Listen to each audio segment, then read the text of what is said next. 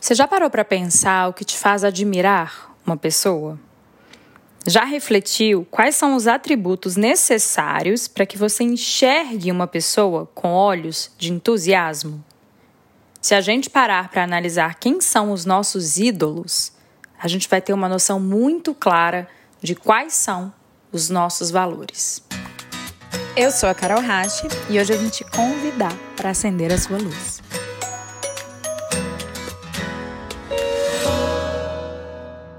Hoje em dia, a gente está tão contaminado pela noção de que o valor de uma pessoa é medido pelos resultados que ela consegue apresentar, que a gente acaba elegendo os nossos ídolos, tomando como base apenas o número de dígitos e méritos que eles conseguem manifestar.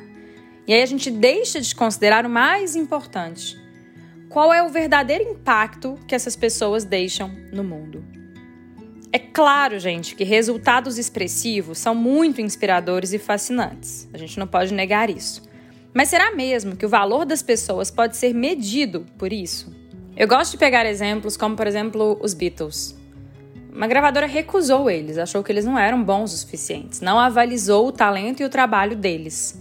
Se depois outra gravadora não tivesse dado esse aval a eles, será que eles teriam mudado? Ou eles seriam a mesma pessoa com o mesmo talento, porém que não tiveram a oportunidade de expressar e de escalar esse talento para que o mundo inteiro pudesse ouvi-los. Mas será que o valor deles, será que o talento deles teria sido modificado ou apenas a percepção e a validação em escala é que teria mudado? A minha aposta é que se os Beatles não tivessem virado, não tivessem ficado famosos, se o mundo inteiro não tivesse conhecido eles, eles seriam as mesmas pessoas. O mundo teria perdido grandes contribuições, mas eles seriam as mesmas pessoas. Talvez teriam os mesmos talentos, talvez até fariam as mesmas composições musicais. Mas o mundo teria perdido o acesso ao trabalho deles. Isso faria deles, enquanto pessoas ou enquanto profissionais, pessoas menos dignas de admiração, de apreciação? Porque olha só, gente, é muito simples a gente ser engenheiro de obra pronta, concordam? É muito fácil bater palma para quem já virou e seguir esse efeito manada. É tranquilo demais admirar as pessoas que o mundo inteiro já valida, né? É fácil avalizar o conteúdo de alguém quando o mercado já fez isso. Mas será realmente que o valor pessoal desses ídolos, nesses casos, está sendo medido por quem eles são e pela qualidade do que oferecem, ou simplesmente pelos resultados que manifestaram?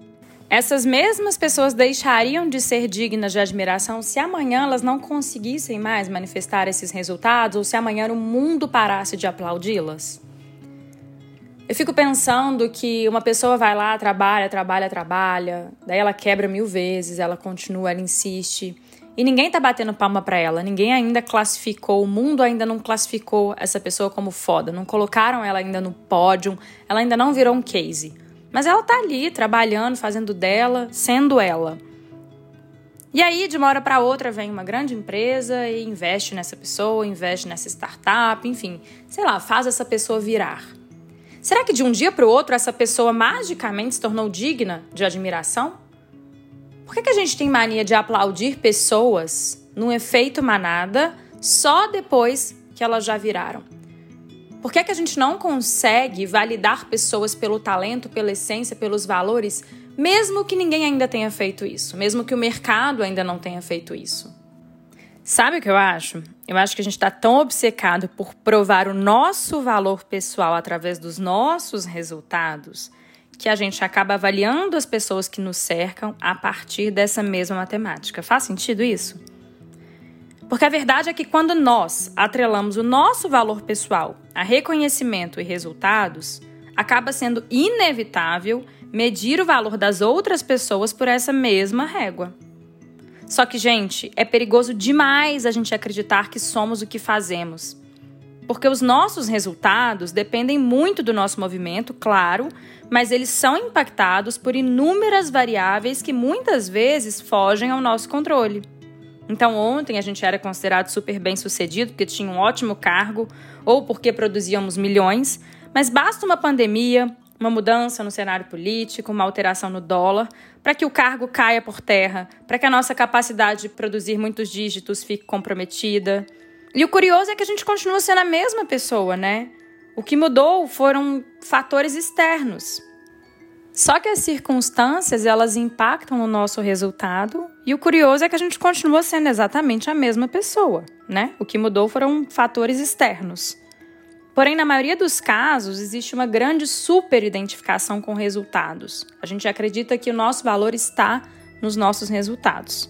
E aí, essa superidentificação faz com que a gente acredite que, se deixarmos de ter resultados incríveis, deixaremos de ter valor. Percebe o perigo disso? Eu acho que, no fundo, o nosso conceito de bem-sucedido é que precisa ser atualizado. Nós somos muito mais a qualidade do impacto que causamos no mundo do que o tamanho dele. E, para a gente atualizar esse conceito de bem-sucedido, eu queria propor um exercício de autorrevisão. Para um pouquinho, respira e se questione de uma maneira bem honesta. Quem são as pessoas que você admira e por que o faz? Listando seus ídolos, você certamente terá um autodiagnóstico de quais são os seus valores.